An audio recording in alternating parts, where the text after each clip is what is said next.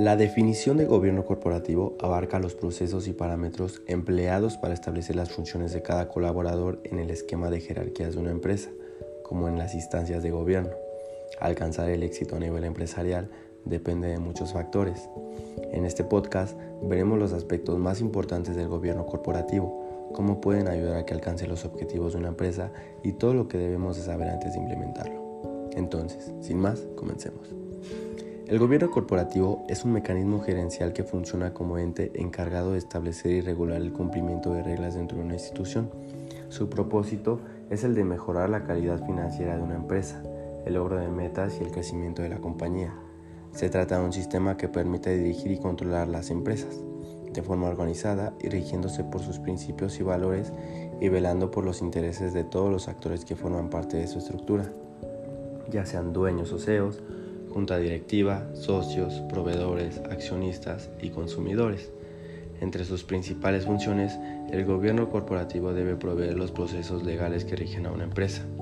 Además, velar y facilitar la participación de los accionistas en la toma de decisiones, dando un trato equitativo a cada uno de ellos independientemente del porcentaje de inversión que tengan en la empresa. El gobierno corporativo, además, persigue el establecimiento de responsabilidades dentro de las estructuras organizacionales. Aunque para algunos pueda sonar como una práctica poco conocida, la verdad es que con el tiempo el gobierno corporativo se ha convertido en una herramienta que genera confianza en el sector empresarial, específicamente en quienes desean abrirse paso en el mercado como inversionistas. En este sentido, la estructura del gobierno corporativo puede variar en general, cuando una empresa decide aplicar esta herramienta de gestión, su organigrama crece hacia arriba, situándose por encima de la figura del gerente general. Este modelo de estructura se desglosa de la siguiente manera. Consejo familiar o socios y accionistas. Estos representan el más eh, alto nivel dentro de la estructura de gobierno corporativo en una organización. Son quienes deciden cómo quieren invertir en su patrimonio. También tenemos a la asamblea de accionistas. Estas las conforman entidades o personas que han invertido en esta empresa. Eh, en este rango de la estructura están quienes se encargan de evaluar los posibles riesgos y el rendimiento que tiene cada inversión realizada. También tenemos al Consejo de Administración. Este está integrado por consejeros externos, inversionistas y propietarios. Estos se encargan de definir estrategias y supervisar el equipo directivo de la empresa en el cumplimiento de sus objetivos. Y por último tenemos también a la dirección general. Es el órgano administrador de la empresa y cuenta con el grupo gerencial, además de los sistemas de controles externos, representados por las auditorías y los internos y los programas de gestión de riesgos institucionales. Entonces, bajo esta premisa, podemos argumentar que el gobierno corporativo permite que las empresas trabajen con mayor sentido de responsabilidad que haya mejor transparencia en los procesos administrativos y por lo tanto que genere confianza en todos los aliados que hacen posible que una organización siga adelante.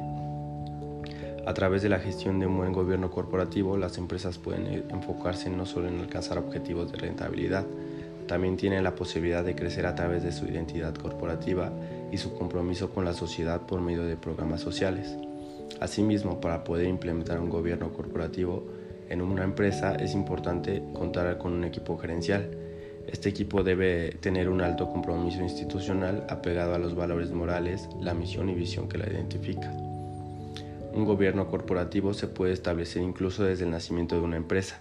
Esto se logra definiendo estructuras de gobierno similares a las, a las que mencionamos antes.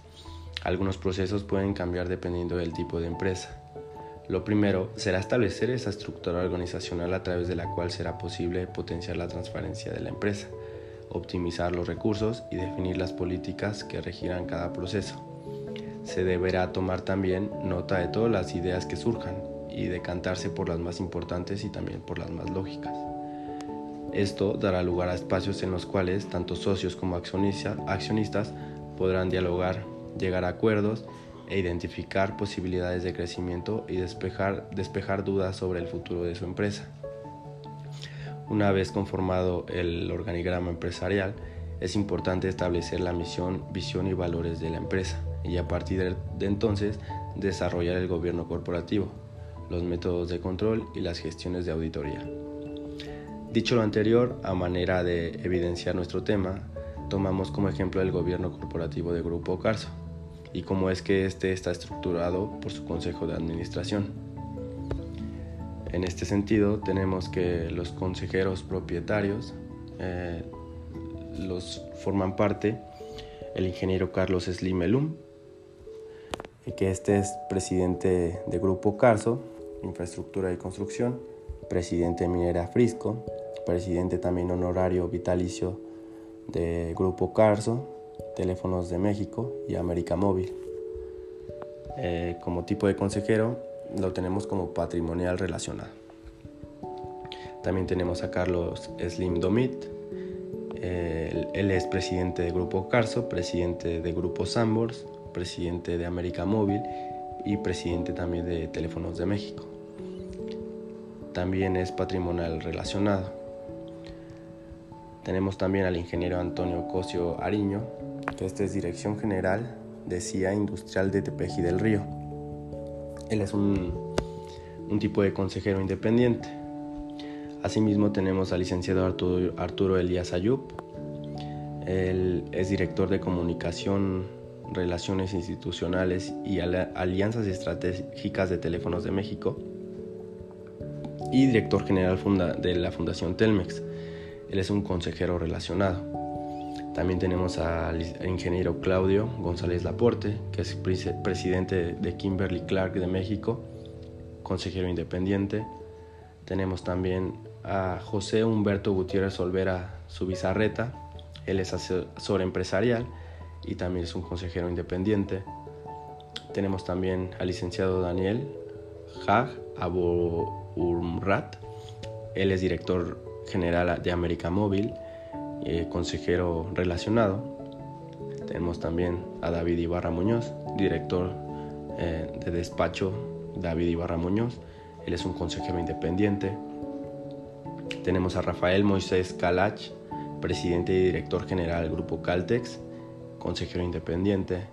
Tenemos al licenciado Curi Harfush, presidente Yanel, consejero independiente.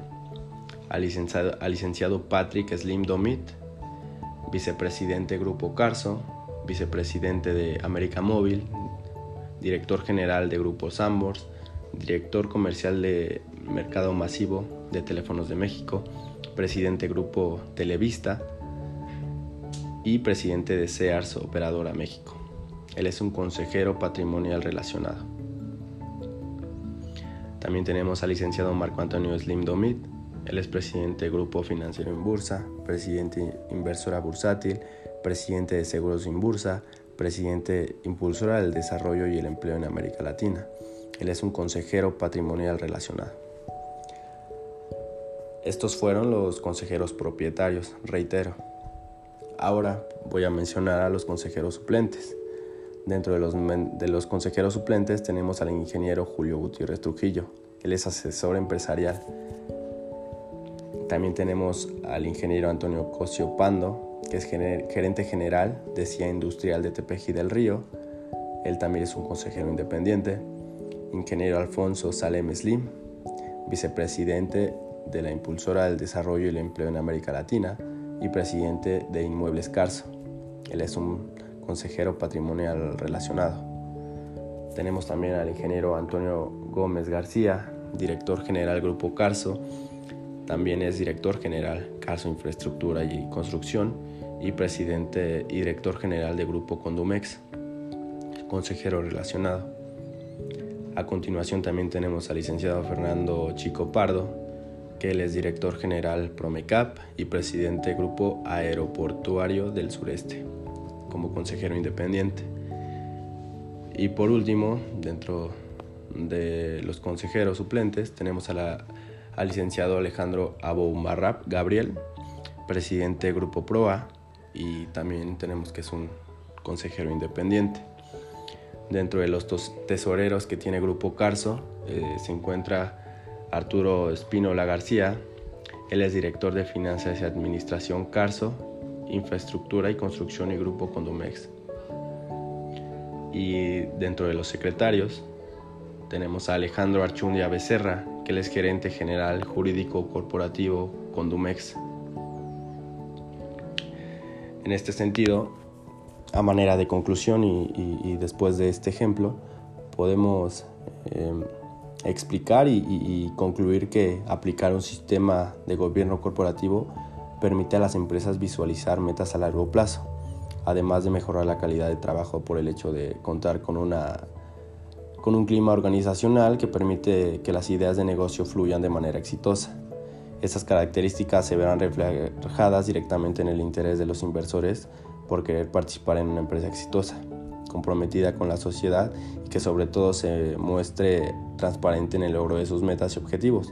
Caso particular del grupo Carso y por el cual que también lo tomé como ejemplo, ya que esta institución es una de las más reconocidas en nuestro país.